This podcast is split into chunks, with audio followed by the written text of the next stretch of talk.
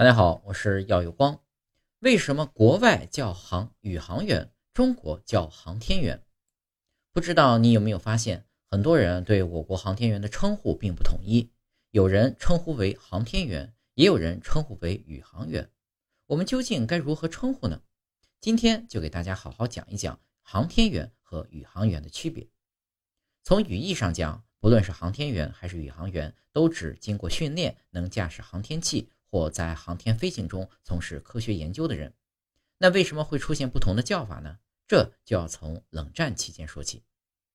加加林成功进入太空后，苏联率先将宇航员的英文名称定为 cosmonaut。直到今天，这个词啊依然指特指俄国宇航员。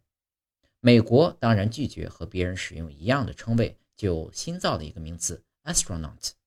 其实呢，与 cosmonaut。并无本质的区别。那我国的航天员的叫法又是怎么来的呢？其实“航天”一词是由钱学森首创，从航海、航空推理而成的。对这一词汇呢，更具体一点的解释是：航空指的是大气层内，航天是指大气层外到太阳系内，宇航指的是太阳系外。钱老认为，在相当长的时间内，人类的宇航宇宙。航行活动只能局限在太阳系内，宇宙航行不免夸大。为了更精准地描述这一活动，所以呢，我们就称为航天员。而在英文翻译中呢，中国航天员也有自己的专属名词 “taikonaut”。